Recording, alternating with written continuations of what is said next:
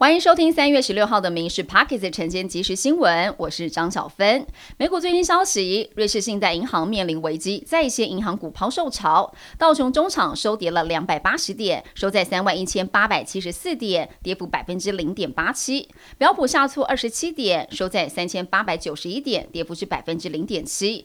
纳斯达克是涨五点，收在一万一千四百三十四点。天气最新的消息，今天迎风面水汽增加，东半部会有局部短暂阵雨出现，桃园以北地区以及北部山区一整天都会有飘雨的机会。新竹以南则是晴到多云。温度方面，白天太阳加热明显，预计各地的高温可以来到二十六度以上。南部内陆地区及华东纵谷感受温暖偏热，西半部日夜温差大，而中部云嘉南高频空品区是橘色提醒等级。友邦洪都拉斯的总统卡斯楚昨天突然在推特发文，说他已经指示外交部长处理跟中国建交正式外交关系。红国外交部长今天表示，与中国建交外交关系是因为经济需要，加上台湾拒绝增加财务援助，出于务实而非意识形态考量。中国自三月十五号起恢复台湾白带鱼、竹夹鱼进口，陆委会呼吁中方应该要尽速重新来检讨相关贸易的限制措施。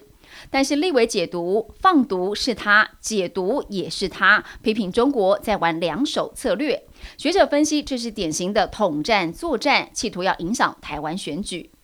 国军近期出包不断，现在被爆出了海军龙泉新训中心点四五手枪遗失，竟被调包成模型枪。陆战队九九旅短少了步枪机枪。国防部长邱国正在备询的时候忍不住动怒，他直言会办很多人，就算掉脑袋也没话讲，会一直往上追。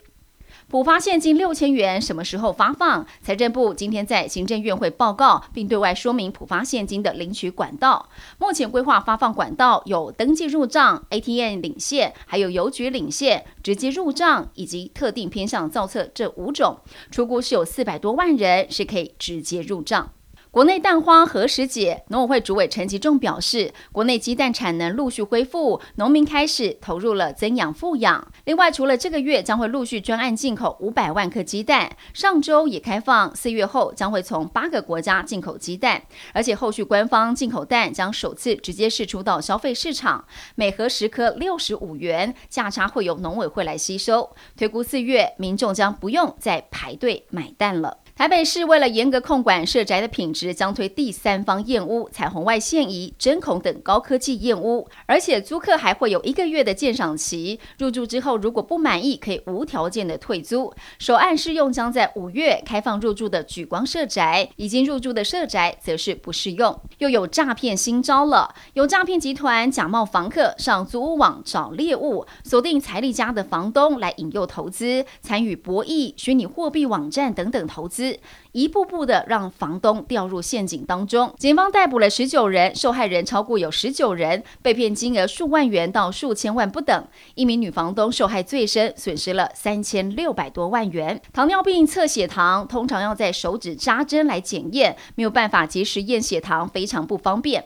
华联慈济医院医师建议，可以使用 CGM 机器来连续的监测血糖，而且以手机扫描检视数值。对于想要靠调整饮食跟生活方式来控制血糖的人来说，更能清楚知道吃进去的食物对血糖的影响，达到自主管理的目的。